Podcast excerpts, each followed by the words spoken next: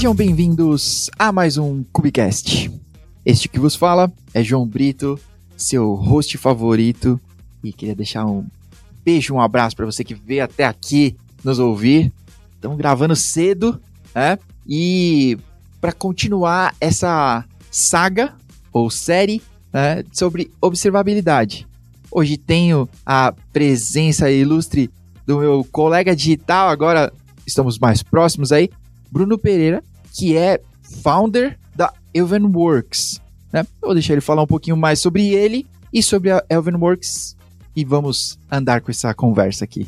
Bacana, João. Obrigado aí pelo convite, pela oportunidade de a gente conversar. É, como você comentou, né, a gente já tinha tido vários contatos virtuais em diferentes eventos, comunidade de, de software, enfim, há bastante tempo, né? Já estou nessa tocada aí há bastante tempo, né? E como você comentou, né, eu estou uh, atualmente uh, tocando a Elvenworks, que é uma empresa relativamente nova, né? A gente fundou ela no começo do ano passado, mais ou menos em, em fevereiro, focando muito em, em criar uma plataforma né, de, de observabilidade. Depois eu vou até explicar um pouquinho do histórico. A gente não começou 100% certo que o nosso foco seria em observabilidade, mas ao longo ali da, da, da jornada, né, vendo o que, que os clientes tinham de fato de, de dores, quais eram problemas que a gente acreditava que tinham oportunidade, observabilidade se tornou um tema assim, que, que, parecia fazer muito sentido. Né? Assim, é, um, é um tema relativamente novo, a forma de monitoramento de aplicações em nuvem tudo mudou sensivelmente né, nos últimos anos, não, não, é, é, não é um problema fácil de, de resolver, longe disso, né?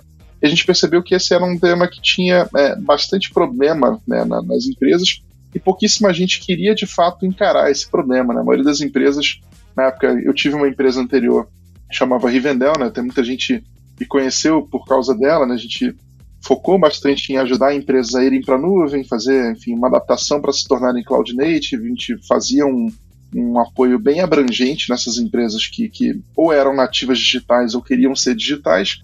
E a gente percebia que ao longo do tempo, suportou nessa época da, da Rivendell e depois de Mandic, que a gente acabou vendendo a Rivendell para Mandic, né? Uhum, a gente suportou mais de 300 empresas e a gente viu, cara, for pegar qual que é o, o tipo de, de, de, contexto em que as empresas mais queriam que alguém apoiasse elas, era no monitoramento, observabilidade e tal, assim, esses temas de, de uhum. cloud native, de migração, de arquitetura sempre eram muito, muito o que o, o, o SRE queria trabalhar, né? Todo mundo quer mexer com Kubernetes, quer, quer fazer, enfim, uhum. a aplicação rodar na nuvem digitalmente, quer fazer é, basicamente processo de pipeline de CI/CD e tudo.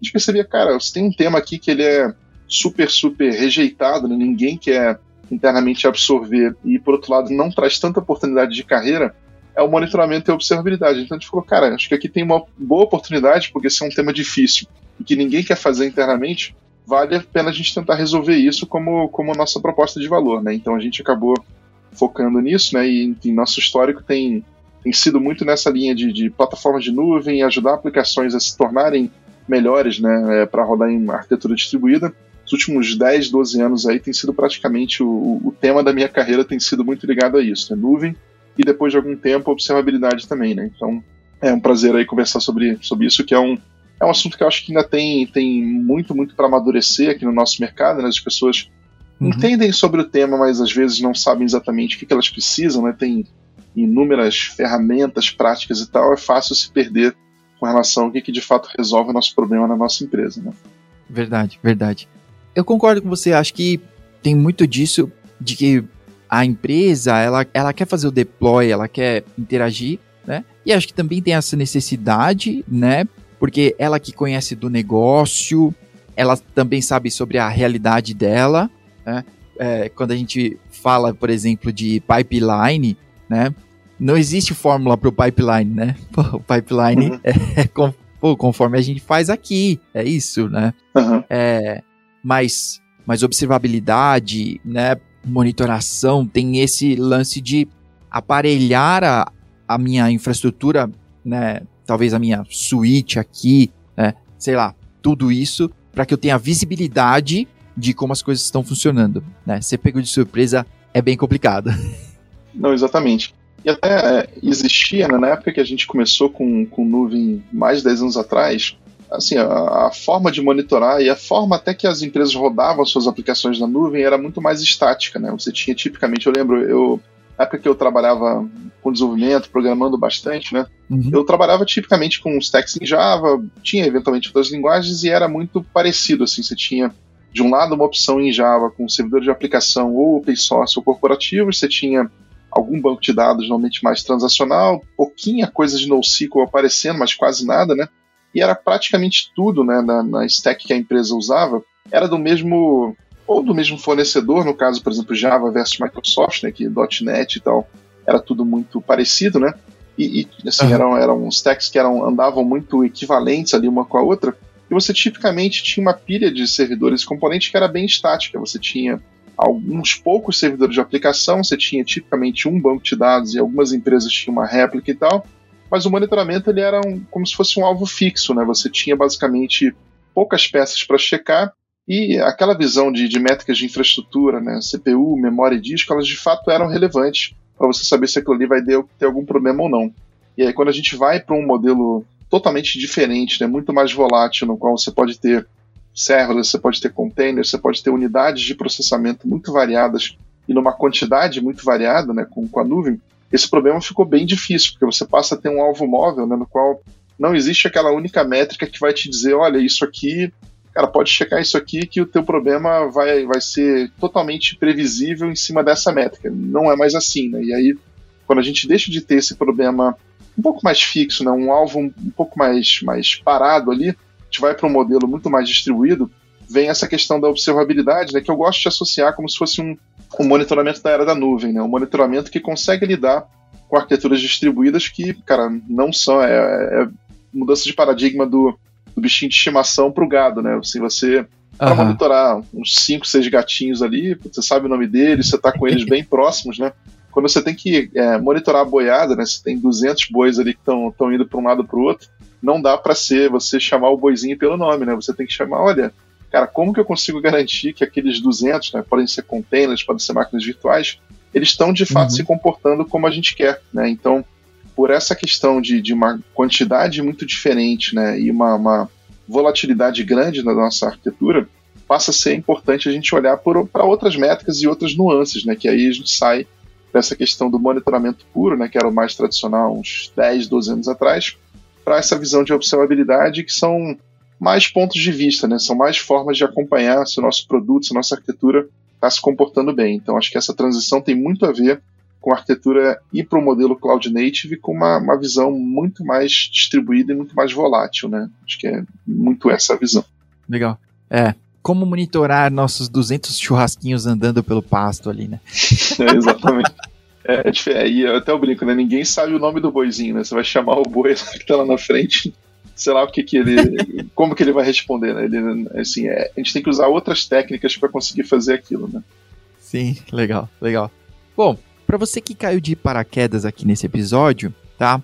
É, nós estamos fazendo uma série sobre observabilidade, né? Então, eu não faço ideia de qual o número dessa versão que estamos gravando nesse momento, mas estamos numa série de observabilidade e estamos aqui tratando sobre exatamente como o Bruno falou agora, é, essas mudanças de paradigma elas trouxeram novos desafios, né? Então, sistemas distribuídos são muito legais, muito bonitos lá no Draw.io, mas na prática é, ter uma visibilidade sobre tudo isso, sobre como sua aplicação está se comportando, né?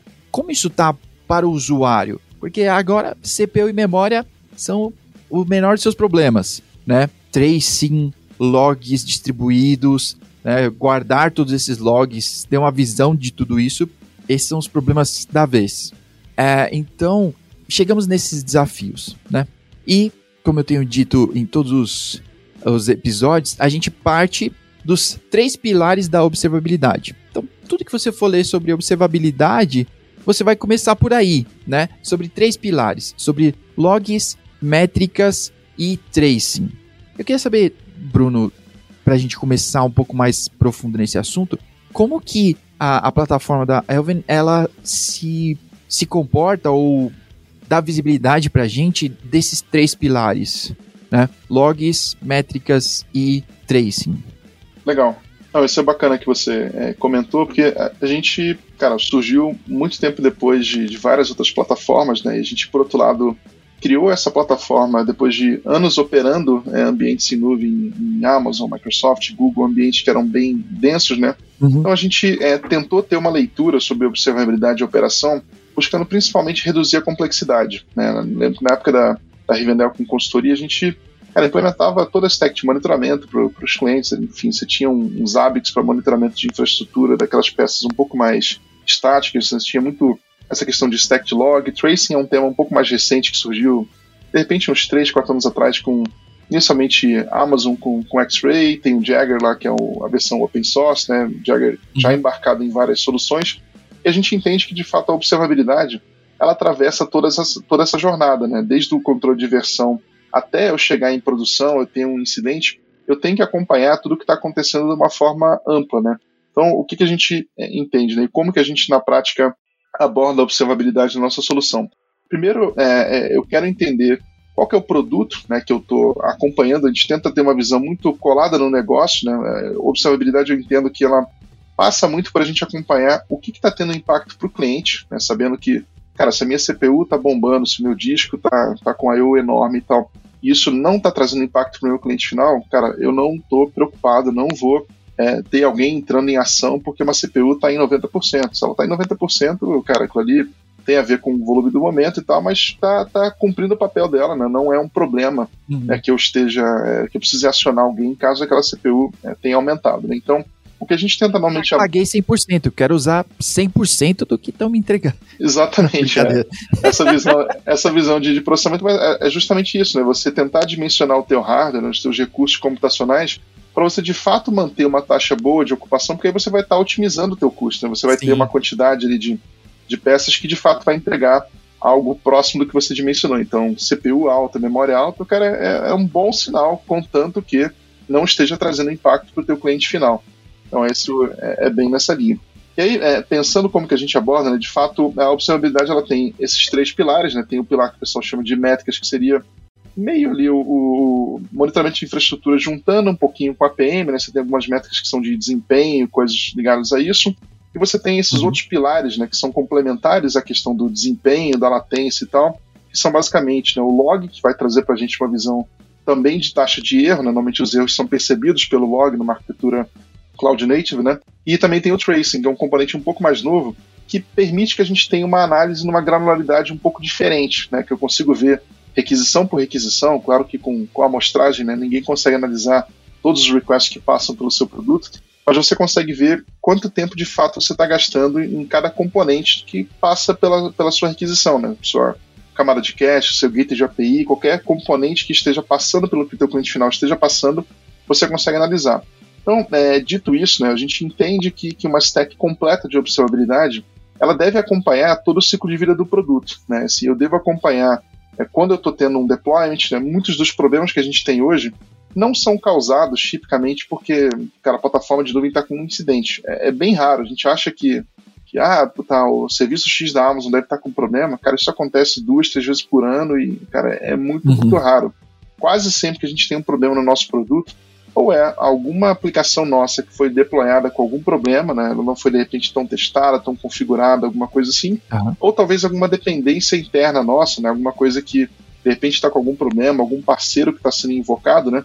Então a gente tem que analisar isso na perspectiva completa, né? Como se eu pudesse ter todo o contexto que tem a ver com o meu produto. Né? Então esse é bem o, o contexto que a gente olha. E tentando reduzir de fato a complexidade, a gente vê, cara, é muito comum a gente ver pessoal compartilhando dashboards de um Grafana, várias métricas que tem. Brinco que às vezes é, parece que é um LED piscando. Tem várias métricas que você vê em dashboards que elas não de fato te ajudam a resolver um problema. Você tem, às vezes, informação demais, fica super legal para compartilhar no LinkedIn, no GitHub e tal, mas, cara, aquilo ali talvez seja distração, talvez seja de fato ruído. Então, é, a gente se inspira muito né, na visão do, do SRE, na visão cara, como que, que eu deveria monitorar um produto para ser de fato preciso, né? Como que o Google recomenda que a gente opere e tal, né? Uhum. Então a gente gosta muito de usar os três Golden Signals, na verdade são, são quatro, mas a saturação é uma métrica que não, não existe uma, uma única métrica direta que você possa usar para cada componente, então ela é uma Sim. métrica derivada, mas a gente busca muito sempre fazer correlação entre basicamente a latência, né, o tempo de resposta do, do meu serviço, da minha aplicação em si, juntando isso com o tráfego e com os erros, né? Uhum. Com essas três perspectivas, analisando na, numa série temporal de, sei lá, uma semana, duas semanas, eu consigo ter uma visão muito clara do que está acontecendo com o meu produto, o que, que, é o comportamento normal, o que, que é uma degradação. E, e isso, é, principalmente a visão da latência e dos erros, são exatamente o que para a gente representa impacto para o meu cliente final. Se o meu cliente final está tendo mais erros, né, talvez ele esteja com desempenho ótimo, talvez eu esteja com tempo de resposta baixíssimo lá para o meu serviço, mas se eu tiver com um bug que está impedindo que ele resolva o problema dele, né, que ele faça um, um pedido lá de, de no aplicativo, se ele, que ele reserve um, um táxi, que no, qualquer solução que ele queira, isso é impacto no meu cliente final, né? Então a gente tenta ao máximo cortar o ruído. Cara, qualquer métrica que não correlacione com o impacto no cliente final, a gente deixa em segundo plano e tenta focar muito cara, em correlação nos últimos dias, ali, última semana, o que está acontecendo com o meu produto na perspectiva de tráfego, erros e, e, e basicamente latência, né? Uhum. Correlacionando isso com os outros eventos que eu tenho na minha infraestrutura, né? Com frequência de erro que eu tenho no log, né? Com, com basicamente o um sinal que eu possa perceber de degradação em algum, algum percentil, alguma coisa assim, né? Uhum. Muito, muito um recorte focado em impacto para o cliente final, usando os Golden Signals como principalmente norte ali, né? Visão, cara, eu quero acompanhar o que de fato vai me sinalizar que, independente do que eu tenho de stack por baixo, se o meu cliente está conseguindo com sucesso resolver o problema dele ou não. Uhum. A gente foca muito nisso, né? E tentando deixar muito, muito fora disso qualquer coisa que seja uma distração, ruído. Esses dashboards super, super sofisticados com várias métricas são muito úteis quando você vai fazer uma depuração de um problema. Você está fazendo um drill down, alguma coisa que é entender por que aquilo ali está acontecendo. Esses dashboards com mais dados vão te ajudar. Mas para saber basicamente eu tenho um problema agora ou não, acho que menos é mais em alguns aspectos. A gente focar só no, no que é de fato impacto do cliente final é o que a gente gosta de fazer, né? Legal. E vocês têm uma forma de desses, uh, desses sinais uh, e talvez da, da, monitoração, né, de tudo isso se conectar e de repente me dar uma visão sobre, sobre a minha aplicação, sobre esse contexto que eu estou monitorando, vou chamar assim por enquanto, é, para que eu possa ter essa visão, né, que de repente eu tô tomando um pouco mais de erro nessa API, né, e que ela tá ligada a algumas outras aqui. Então, as coisas vão começar a se degradar aqui, né? Então, esse, esse core aqui vai começar a levar muita gente junto com ele. Exatamente. É, então, o que a gente tenta fazer e que eu, enfim, fiz muitos benchmarks de empresas com operação complexa que tem realmente problemas grandes em produção para tentar chegar numa visão que a gente possa ser bem opinativo, falar, cara, eu quero decidir pelo cliente tudo que eu puder decidir para que ele não tenha que configurar tudo, né? O monitoramento é um. Se você tem uma solução que ela é muito sofisticada, mas exige que você configure cada pequena pecinha, cada threshold, cara, isso vira uma bomba relógio, assim, ninguém consegue ficar calibrando threshold de serviço para serviço, né? Então, uma abordagem que a gente gosta e que eu acho que é muito efetiva é Análise de série temporal, basicamente um modelo time series no qual você acompanha algumas métricas ao longo do tempo. E eu gosto muito de usar as métricas de percentil para poder ter uma visão do que é o comportamento normal. Tipicamente, por exemplo, eu considero que para a maioria dos serviços, maioria dos, das coisas que a gente mede de fato em produção, percentil 50, que é a mediana, seria uma boa métrica do que é o comportamento normal, o que a maioria dos clientes estão vendo. Se eu pego, por exemplo, em conjunto, percentil 90 e percentil 95, que são métricas que vão me dar uma visão, os clientes mais lentos, né, os caras que estão tendo o pior é, retorno ali daquele serviço, tá. quanto que eles estão tendo. E tipicamente a gente, enfim, tem várias abordagens para perceber isso, né? A gente acredita que se eu percebo rápido um descolamento entre o percentil 90 e 95, comparando com o percentil 50, que seria de uma mediana, eu consigo antecipar um problema antes de de fato estourar. Ou seja, antes do teu problema realmente causar uma indisponibilidade, é, enfim, e você ficar com impacto no teu cliente final, se você analisar no modelo de série temporal o comportamento desses percentis, tanto de latência como de erros e tal, cara, teve uma clara degradação, alguns minutos antes do incidente você já conseguiu perceber, cara, que ali está descolando, isso pra gente é uma, uma forma muito efetiva de você saber, cara, talvez o tráfego tenha aumentado, pode ser uma campanha, pode ser um problema que a gente vai tentar descobrir ainda, né? Mas o teu impacto no cliente final está nítido aqui. Você está tendo claramente alguns clientes começando a receber uma resposta muito mais lenta ou com muito mais erros. Se você não fizer alguma coisa a respeito disso, né, atuar na causa raiz, você provavelmente vai ter um problema que, que muito mais clientes vão ter impacto. Né? Então a gente tenta usar muito essa visão de latência e erro, principalmente numa perspectiva de série temporal, você consegue ter essa visão, uma janela móvel, né? Parece complicado, mas o percentil ele já entrega na prática boa parte do que a gente precisa. Uhum. Comparar o percentil dos clientes mais lentos, né, percentil 90, percentil 95, com o percentil 50, né, te dá uma boa visão de quando que você já está tendo uma degradação perceptível e que vai ser tipicamente alguns minutos antes daquilo ali de fato ficar fora. Né? Então isso é o que a gente tenta fazer, não só para aquela aplicação em si, como você falou, né, mas para as dependências dela, né? Porque tipicamente eu posso ter um problema que não foi, de repente, um problema da aplicação nativamente. Pode ser alguma dependência de parceiro que está tá degradando e eu preciso fazer alguma coisa, preciso, de repente, desligar aquela chamada, preciso fazer, de repente, um circuit breaker, né? posso ter que fazer qualquer coisa para limitar o impacto, né? E isso passa muito para a gente acompanhar, cara, o que está tendo é, erro e latência mais alto, o que, seria uma degradação perceptível, e a gente tentar filtrar isso aí para não deixar nosso cliente receber um impacto disso, né? Então é lidar com essa questão de, de indisponibilidades e problemas de nossa infraestrutura, minimizando o impacto para o cliente final.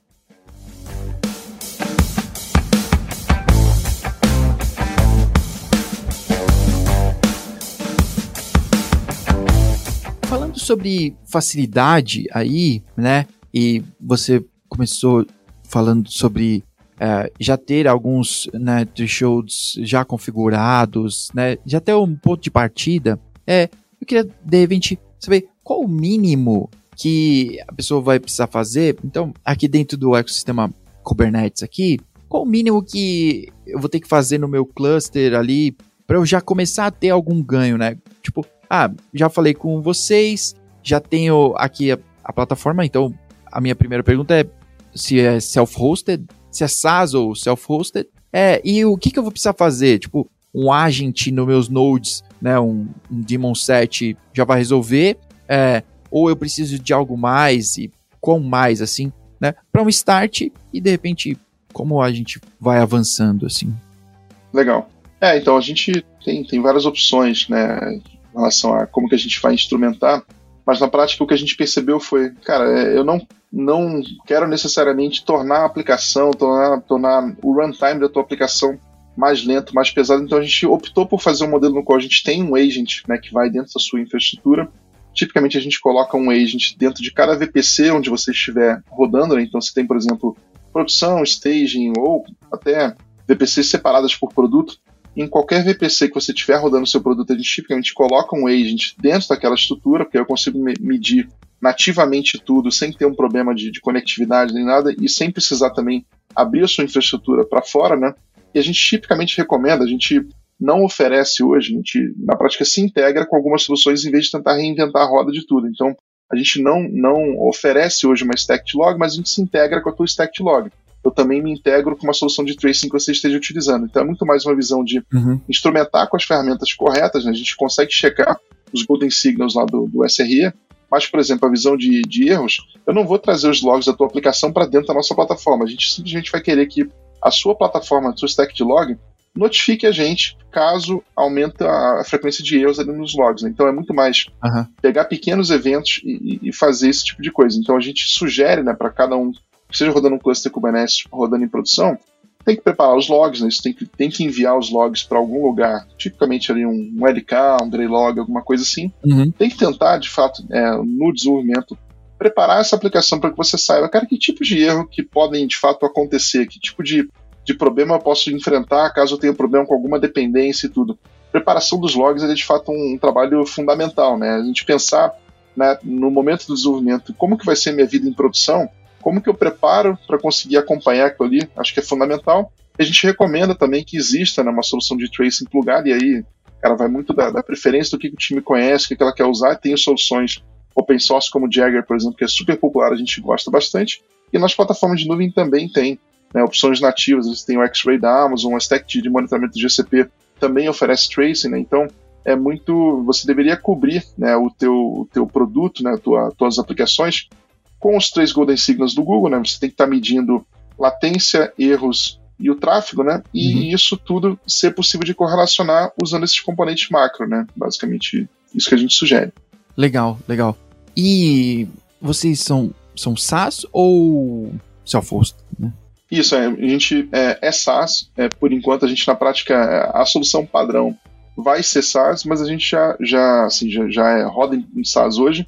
A gente tem algumas demandas, tipicamente de bancos, algumas instituições assim que são um pouco mais travadas de ter uma versão que possa ser self-hosted, mas isso não está no nosso horizonte de curto prazo. A gente vai fazer quando. Ah, legal. Vai avaliar se faz ou não, né? De fato, uhum.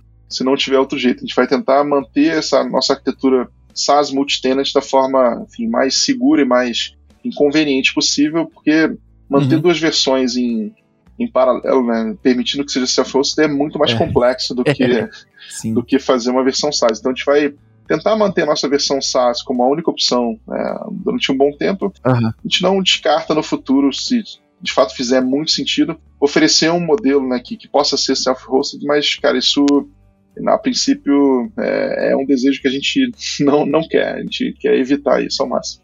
Fica muito mais complexo. Ah, legal. E talvez agora uma, uma pergunta mais conceitual aí é de como talvez uma dica, né, de como a gente convencer os times a, a participarem desse projeto, né? Então tem, tem a parte dos desenvolvedores, né, de logar e de ajudar o, o tracing a fazer a parte dele, né? Tem a parte de operações, de repente, de colocar o, o Jäger para rodar, é, e de aparelhar essas outras coisas. Um, talvez, quais os, os maiores benefícios, assim, né? ou de repente os argumentos melhores para convencer esse time, né? Que às vezes também tenho que convencer os gestores, né, para priorizar isso né, e dar uma pausa aí no backlog. Uhum, não, com certeza. Isso tem que ser uma decisão organizacional, né? Não dá para um time matar no peito e resolver tudo, né? Uhum. Até é, tem um, um, dado interessante, enfim, o pessoal, muita gente já deve conhecer aquela pesquisa do State of DevOps, né? Que tem lá do Inicialmente era uma única, né, do Puppet Labs, depois juntou com o Google, então agora são, são duas separadas, né? Mas um dos principais insights que vieram nos últimos reportes são que as organizações se tornam mais competitivas, né? Tem, tem indícios claros disso, né? Se tornam mais maduras digitalmente, o produto se torna é, mais competitivo quando ela consegue ter um bom uso de plataformas internas para trazer produtividade para os times e mais autosserviço. Né? Então, tipicamente, o que, que isso envolve? Né? O que, que seria uma plataforma interna?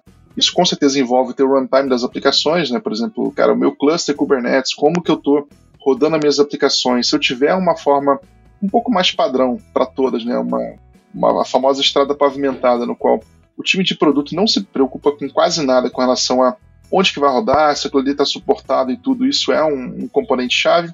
Vocês têm as questões, questões de, de monitoramento, observabilidade e tal. Você tem que oferecer de uma forma padrão, fácil de integrar uma solução de tracing, uma solução de logs. Então, isso tudo, se você tem já disponível numa empresa que quer ter né, uma produtividade para desenvolvedores, o time de desenvolvimento não precisa se preocupar com plataformas internas, cara, traz uma abstração que é muito, muito poderosa. Você torna o time capaz de colocar o seu produto em produção sem precisar ficar pedindo autorização para ninguém e tal, contanto que ele esteja é, aderindo ali a uma plataforma que já suporta tudo aquilo, né? Então, é por que, que um gestor, por que alguém que é um C-level da empresa deveria se preocupar com isso? Cara, se você tem um mercado que tem concorrência, que é um mercado grande e tal, e você tem na prática os times buscando né, mais competitividade, provavelmente o seu concorrente, enfim, quem está disputando o mercado com você, vai conhecer essa informação né, de que, cara, plataformas internas, a visão do SRE ajuda teu time a ter mais produtividade, né, entregar melhor. E se você não estiver fazendo isso, provavelmente você vai ser menos competitivo do que o seu outro, enfim, a empresa que está buscando o mesmo mercado que você. Então, esse é um ótimo motivo na perspectiva de, do, do cara que está conectado com, com o negócio. E, e, tem uma outra questão que, que eu acho que vai na, muito mais na visão do indivíduo, né, do profissional de tecnologia, seja desenvolvedor, seja um, um cara mais infraestrutura, QA, qualquer perfil que seja, que eu acho que para a carreira das pessoas, isso é, hoje não é tão claro ainda. É, eu, na época que eu programava muito, era muito doutrinado a aprender novos frameworks, novas linguagens de programação, era sempre muito construir novos produtos, né? aquela questão de eu vou construir, eu vou colocar em produção e tal. O pessoal abstraía totalmente a vida em produção. Cara, o que, que acontece com o meu produto quando ele vai para produção? Passa a ser problema do outro time, né? Eu vou jogar aquele artefato por cima do muro e alguém vai uhum. passar a operar. Em muitas empresas é. Problems. É assim, né? E, eu tive sorte no começo da carreira passar por um. Eu fiquei três anos dentro da, da Globo.com. O pessoal brincava com a gente que se você chegasse com a tua aplicação desenvolvida e algum profissional de teste de carga conseguisse derrubar ela em menos de um minuto, você ia você sofrer um bullying ali que você nunca mais ia querer colocar nada em produção. Então era tinha uma certa pressão ali pela qualidade que eu acho que na prática é saudável, porque você se preocupa mais em como que eu coloco aquilo ali no ar, como que eu percebo se está funcionando bem, né? Então, essa visão de se preocupar com a saúde do produto em produção, se preocupar com o produto ser confiável, tem uma correlação, na minha experiência, muito forte com sucesso na carreira. Então, se a pessoa, por exemplo, ela, hoje ela é parte de um time, né, é desenvolvedora, ou ela é um SRE, um profissional de, de qualidade, qualquer perfil que seja, se ela se preocupa mais com o produto ser ter sucesso em produção, ser um produto que o cliente final confia, isso, na minha experiência, correlaciona muito forte com as pessoas que vão alcançar posições de liderança. Né? Quem são as pessoas que participaram de um produto que deu muito certo? Então, uhum. acho que se preocupar com isso, se preocupar em, cara, quanto que o meu produto aguenta de acesso? Né? Eu vou fazer um teste de carga e vai, vai me dizer aqui claramente como que o meu produto começa a falhar. Ele falha por causa do banco de dados, ele falha por causa de algum componente aqui que eu não consigo controlar, né? Esse tipo de maturidade uhum. e experiência, se a gente consegue ter relativamente cedo na carreira, a gente consegue influenciar bastante como que o nosso produto vai se comportar em produção e vai ter muito mais chance de ser bem sucedido, né? Então, para pessoas que querem ter uma visão de, cara, eu sou hoje um desenvolvedor júnior, de repente estou subindo para pleno, daqui a pouco sênior, o que, que, eu preciso fazer né, para ter sucesso na carreira e alcançar os níveis ali mais altos, né? Ou especialista, ou um líder ali, uma visão de gestão de pessoas também. Uhum. A minha dica que eu dou é, cara, se preocupa de verdade com o sucesso do teu produto em produção, seja aquele produto que, cara, vai dar zero dor de cabeça no fim de semana, na madrugada e tal. Se você fizer isso, o teu produto entregar valor para o teu cliente final, provavelmente você, como parte de um time que deu certo, você vai ter muito mais oportunidade na carreira. Uhum. Então, eu acho que, que esse tipo de preocupação, na visão da, da, da, liderança da empresa, é muito, cara, a gente quer ter nosso produto mais competitivo, nossa empresa mais saudável. Na perspectiva do membro do time, cara, se você quer crescer na carreira, se preocupar com isso e, e participar dessas iniciativas que vão ajudar o produto a performar, são, na minha visão, o melhor segredo que tem. Nem deveria ser tanto segredo isso, deveria ser até meio óbvio, né? Mas, uhum. de repente, é, dedicar um pouquinho menos de tempo para aprender uma, uma terceira, uma quarta linguagem e aprender, cara, como que eu torno esse meu produto que eu estou desenvolvendo mais resistente, mais resiliente em produção. Uhum. Várias das pessoas que eu conheço que têm mais sucesso na carreira foram pessoas que exatamente passaram por essas questões. Tiveram que manter um produto crítico em produção encararam ali a responsabilidade, de fato foram atrás de tornar aquilo ali bem, bem eficiente, bem confiável. Isso ajudou muito elas a serem percebidas como pessoas que traziam de fato maturidade, traziam na prática um produto é, num nível bem tranquilo de operação. Então acho que isso é um ótimo incentivo para todo mundo que está trabalhando com tecnologia. Legal, boas dicas, olha aí pessoal. Para você que é júnior e está ouvindo isso aí, ou para você que não é mais júnior, mas Sei lá, são ótimas dicas para sempre, né? Ô, Bruno, eu queria saber, talvez como um, um, um último ponto aqui, onde que o. Se vocês já estão conectados uh, ou preparados, né, para a aparelhagem da aplicação ser monitorada, uh, seguindo padrões do OpenTelemetry, né, uhum. é, para que ah, de repente uma, uma aplicação que está vindo de outro tipo de monitoração ou que já está seguindo esses padrões, né? E já está sendo desenvolvido, enquanto de repente estão decidindo qual ferramenta usar, né? Estão nessa fase ainda. Uh, quão próximos vocês estão do OpenTelemetry nesse formato aí?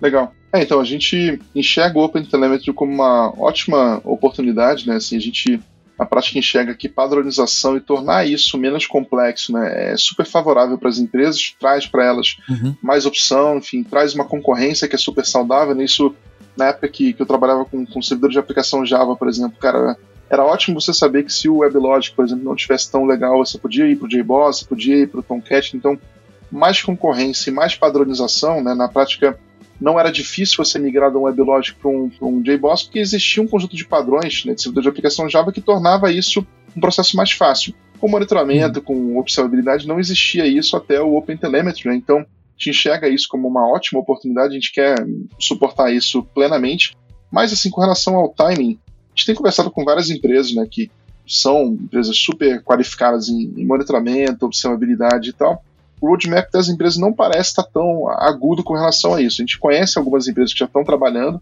uhum. mas, cara, acho que não chega a cinco empresas que eu conversei nos últimos, sei lá, seis meses aqui, pelo menos no ecossistema de São Paulo, Brasil, que já, de fato já começaram com alguma coisa real ligada ao OpenTelemetry. Então, a gente está uhum. com isso bem priorizado, a gente quer começar, provavelmente no começo do ano que vem, começar a trabalhar um pouco mais intensamente no, no suporte, né, mas como o mercado ainda não está tão preparado ainda, não está tão ativo nesse processo, a gente falou, cara, vamos deixar outras features do nosso roadmap um pouco antes disso, porque não adianta a gente cobrir isso no curtíssimo prazo, porque esse não é um tema ainda que está muito, muito agudo nas empresas que a gente conversou, pelo menos. Né? Até se vocês tiverem é, uma visão diferente, de repente eu estou num, numa bolha ali de empresas que não é, de repente, a, a que está mais quente com isso, puta, vou, vou adorar saber mais a respeito, mas a gente está tentando na prática estar muito próximo e suportar plenamente, só que acompanhando também o roadmap, principalmente o mercado brasileiro e uhum. América Latina, que parece ainda ter esse tema como algo sei lá, um planejamento meio distante ainda, não está não está ainda no horizonte dos próximos seis meses da maioria das empresas que a gente está em contato. Então, a gente está né, numa visão de, cara, vamos suportar com certeza absoluta e inclusive tentar usar isso como uma ótima forma de a gente trazer clientes de outras soluções que talvez não estejam tão felizes assim, né? Talvez estejam sofrendo com dólar alto e tal. Então, para a gente é uma ótima oportunidade, mas para a gente se uhum. tornou algo de um horizonte de daqui a seis, oito meses ter as primeiras versões já suportando a integração via a instrumentação via OpenTelemetry, né? E eu enxergo uhum. isso como uma assim, excelente novidade né, para o mercado, porque padronização e, e, ter uma forma recomendada de fazer as coisas é o primeiro segredo que tem né, para monitoramento e observabilidade para o pessoal ter sucesso. Né? Não ser cada time, cada empresa usando seu stack diferente, tendo uma visão. Quando cada pessoa entra na empresa ou sai da empresa com uma super curva de aprendizado, a gente quer o máximo possível ter algo mais padrão que possa permitir as empresas focarem no seu produto e não, cara, tanta energia gasta em instrumentação, em preparação, né? Acho uhum. que isso é uma ótima tendência que está vindo e que espero que se torne prioridade nas empresas daqui a pouco. Né? Não, legal. É verdade, concordo com você. Que ter esse, esse bootstrap mais rápido, né? É, é mais legal. Ter que inventar a roda ali desde o início, né? É, é bem diferente do que você aparelhar uh, detalhes para seu, para sua realidade, né? Bom, beleza, tá tudo sendo monitorado aqui, eu vou ajustar coisas que fazem sentido com o meu negócio, né, com a minha realidade, de repente, que de repente eu sou uma empresa pequena ou já sou uma big corp aí, então tem realidades diferentes. Mas uhum. padronização sempre vai ajudar, né? Não, com certeza. E principalmente no projeto grande, uh, onde tem gente de todo canto, né, de todas as realidades, de novo, né, é, contribuindo. Então, beleza, tem o cara da Red Hat, né, é, contribuindo, tem a turma da Honeycomb, um, sei lá, mil pontos aí, né, então a gente vai chegar mais longe, né.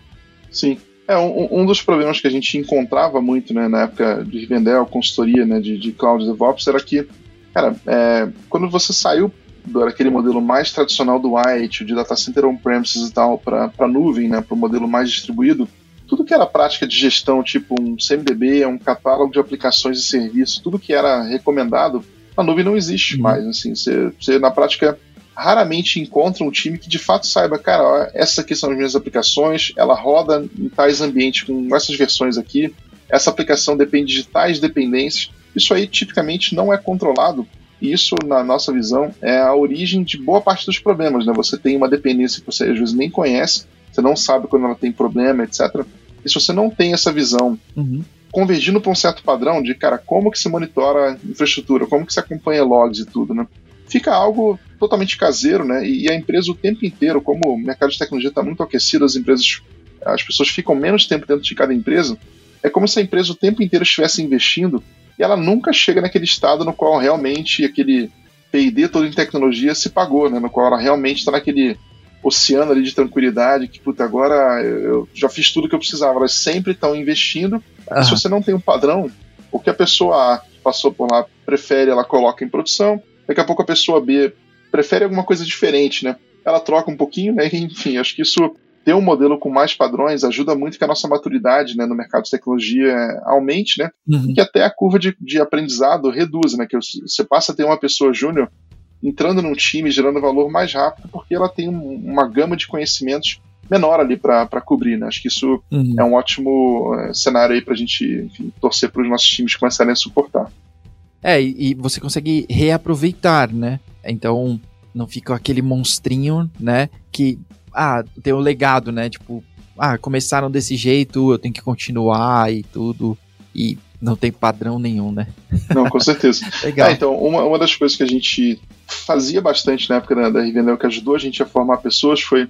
Cara, a gente tentava reduzir um pouco o leque né, de tecnologias. Por exemplo, cara, monitoramento, enfim, infra como código, qualquer aspecto que a gente tenha, né, a gente esteja analisando, tem sempre muitas opções. Você tem, por exemplo, uhum. na época lá, cara, vou usar o Terraform, eu vou usar o CloudFormation, eu vou usar o Ansible, o Chef, ou Puppet, ou Salt, ou whatever é, comes next, né? Uhum. E, e, a gente sempre falava, cara, vamos tentar escolher é, uma ou no máximo duas opções para cada componente. Vamos fazer com que o time conheça todo aquele contexto ali, base, né, que são as nossas recomendações principais. Né? Por exemplo, a gente usava muito Kubernetes também como runtime de aplicações. Se você dá um leque de opções para o time um pouco menor, mas que resolva o problema dele, de repente o time vai gastar muito menos energia formando uma nova pessoa, trazendo uma nova pessoa para o time, porque ela vai conseguir abstrair uma série de pontos que, cara, para ela não vai fazer tanta diferença, né? E isso, é, na prática, no mercado de tecnologia, que sempre precisa contratar pessoas, tem sempre uma escassez de mão de obra, padronizar um pouquinho mais, reduzir um pouco esse leque de opções, pode fazer com que você consiga formar uma pessoa júnior em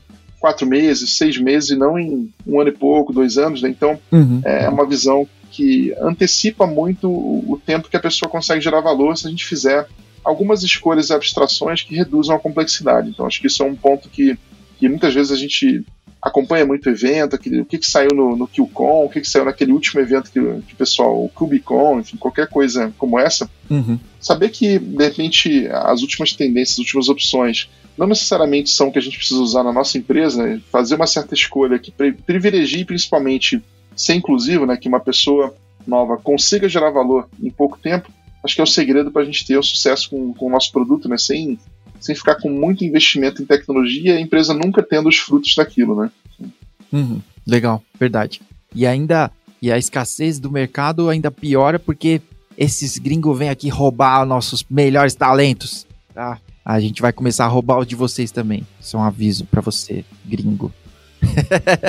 é, então, esse é um ponto que é, que é bacana também, na medida que a gente começa a ter mais empresas brasileiras, né, aqui na América Latina, tentando de fato criar produtos globais, né, criar soluções de tecnologia que possam ser usadas no mundo inteiro, né, uhum. e com isso tendo receita em dólar também, a gente passa a ter uma competitividade um pouco melhor, porque senão a única alternativa seria, cara, a gente cobra em real, nossos custos são em real, só que nossa concorrência pelos talentos tá numa moeda mais forte, cara, não tem, não tem solução, né? A gente nunca vai vai encontrar uma paridade, a não ser que a gente consiga ter né, o nosso mercado de tecnologia também produzindo soluções que vão ser vendidas para fora. Né? Acho que esse é um, uhum. é um ótimo é, é, horizonte aí de progresso. A gente conseguindo competir também no mercado deles, né? E aí a briga por talentos fica muito mais equilibrada, né? Fica bem mais, bem mais fair, né? Sim, verdade, verdade. É.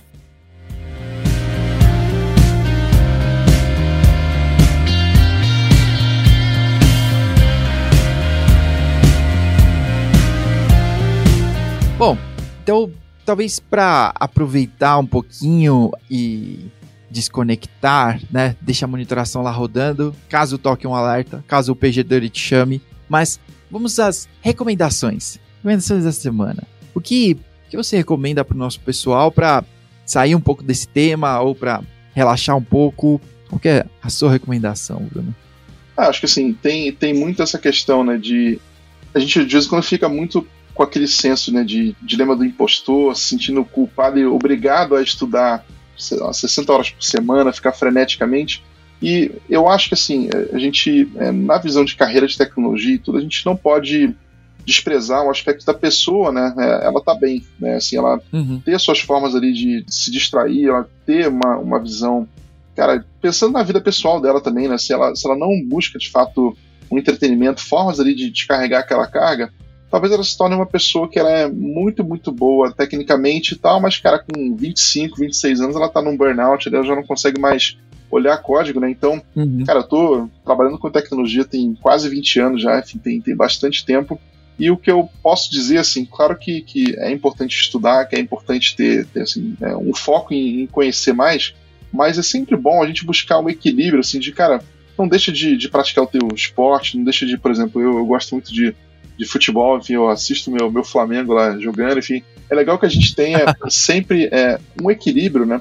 Não estudar demais, porque chega num ponto no qual, primeiro, não rende mais, né? Não adianta, por exemplo, cara, eu estudava muito programação, muita coisa que, que me trouxe um conhecimento legal, Mas, cara, quando passa ali daquelas 50 horas por semana, alguma coisa assim, que já é até um pouco mais, mais pesado, você já não rende tão bem, né? Uhum. E às vezes o fato de você, puta, sair ao ar livre, encontrar com. Claro que tem que tomar cuidado com a pandemia, né? Senão não tem. Tem que sempre ser cuidadoso, né? Mas buscar esse equilíbrio, né? De, de cara, é, criar um vínculo com seus amigos de trabalho ou sua vida pessoal também. Não deixar isso em segundo plano é fundamental, porque senão você não desenvolve né, a sua pessoa de uma forma saudável, né? Então, não ficar bitolado demais e, e enfim, esquecer de curtir, né? Cara, ver sua série da Netflix sem culpa nenhuma, ver o seu.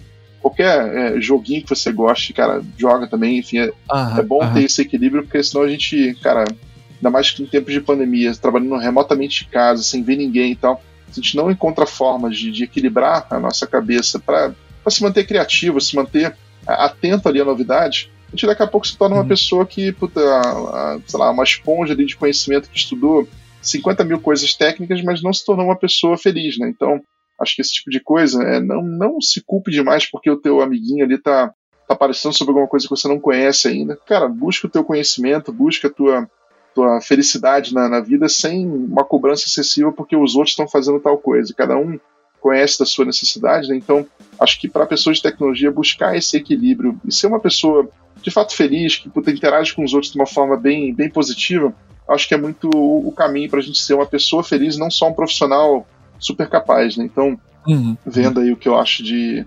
principalmente nesse nosso contexto atual, muito enclausurado em casa, tentar esse, essas válvulas de escape para a gente não, não ficar paranoico demais é super importante e, cara, ser criativo, ser, enfim, uma pessoa alegre é, é tão importante quanto acumular o conhecimento da última biblioteca que apareceu de qualquer coisa que seja. Né? Com certeza. De JavaScript. Durante esse episódio de podcast já apareceram mais umas três, pelo menos. Com certeza. uhum, exatamente. A minha recomendação é, para variar, não está no Netflix essa. Então, é uma série, ah, ainda não, não tá toda, é, ela tá saindo aos poucos ainda, se chama Nove Desconhecidos, tá? Tá no Prime. É, ela ainda tá na primeira temporada, assim, é com a Nicole Kidman e mais uma turminha, assim.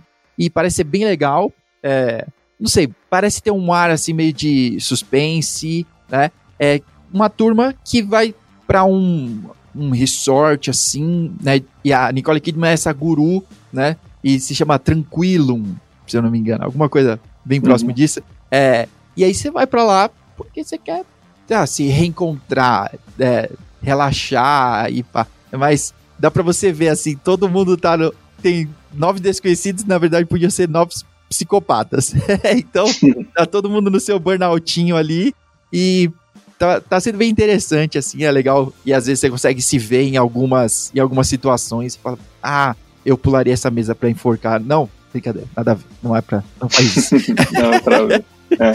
Então tá sendo bem da hora, tá?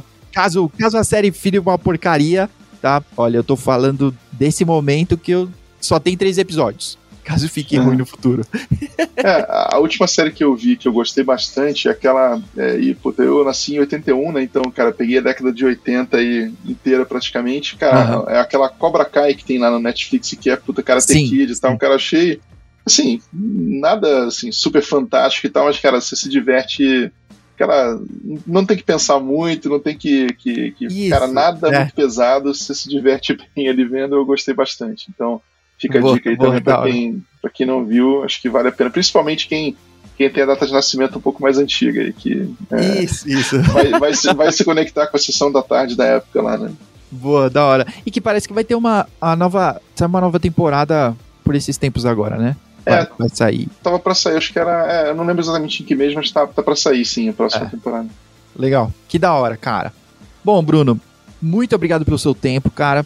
Muito obrigado por compartilhar aí, né? Toda essa estrada de Rivendell antes até e Evanworks agora, né? Evanworks, acho que é assim a pronúncia. Que uhum. a gente nunca vai acertar, a gente vai ficar na mesma coisa de Kubernetes, Kubernetes, Kubernetes e etc. Uhum. Mas muito obrigado, muito obrigado pelo seu tempo, por ter disposto aí de, desse espaço aí pra gente, cara. Muito obrigado. Bacana, João. Eu que agradeço aí pelo convite, pela oportunidade de conversar. Assim, a gente traz aí algumas dicas e recomendações, mas, cara, a gente está sempre aprendendo, enfim, a gente sempre tem que estar tá aberto a conhecer coisas novas e tal. E o ecossistema Kubernetes é super, super amplo, né? cara, qualquer um que queira trocar ideia e tal, eu tô sempre aí conversando sobre uhum. SRE, Kubernetes, arquitetura distribuída, cara, estamos sempre querendo conhecer mais, querendo entender um pouquinho mais como que a gente pode enfim, ter sucesso nessa área, né? E super obrigado pela oportunidade de conversar com vocês e, cara, qualquer um que queira conversar mais sobre o assunto, cara, tô super ali, sempre acessível, só me procurar que estamos sempre, sempre querendo conversar. Obrigado então e é, sucesso para vocês, pessoal. Legal antes de terminar, então, para quem escutou a gente até agora, é, mas eu vou deixar na, na descrição do podcast, no YouTube também, se você quiser tá vendo o nosso rostinho lindo. Qual a, a forma mais fácil da, das pessoas entrarem em contato com você, né? Se quiserem saber um pouquinho mais sobre a Elvin, sobre observability, trocar uma ideia. Uhum. É, eu acompanho algumas redes sociais, não sou muito do Instagram, não, não adotei muito assim. Eu, eu quase sempre eu tô diariamente no, no LinkedIn. Twitter eu acompanho diariamente, mas não tão próximo assim. LinkedIn acho que é uhum. onde eu tô acompanhando de forma mais direta, né? E é onde a gente tem compartilhado de uma forma geral as nossas iniciativas da Elvin e as minhas também. Então, LinkedIn seria o mais fácil, mas Twitter eu sempre tô acompanhando de tempos em tempos. Talvez eu demore um pouquinho mais, mas eu tô, tô por ali também. Então, são essas duas que são as mais fáceis. Legal, legal. Tá bom. Então, tem o LinkedIn e o Twitter do Bruno aqui na descrição. E aí você pode falar com ele também se você quiser, tá? Muito obrigado por você que ficou até aqui. Um abraço, até próxima semana. Valeu!